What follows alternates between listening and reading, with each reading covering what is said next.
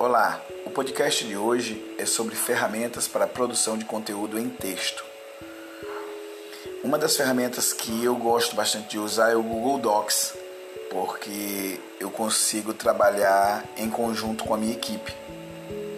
Existe uma outra ferramenta que eu também uso chamado canva.com. É um site onde eu consigo fazer textos, colocar imagens, fazer vídeos de forma muito rápida e uso inclusive até para criar artes e criativos de anúncio.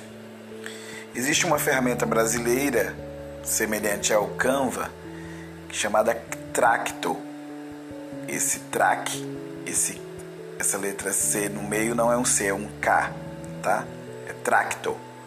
Então é uma ferramenta alternativa ao Canvas, também muito boa e que eu já usei.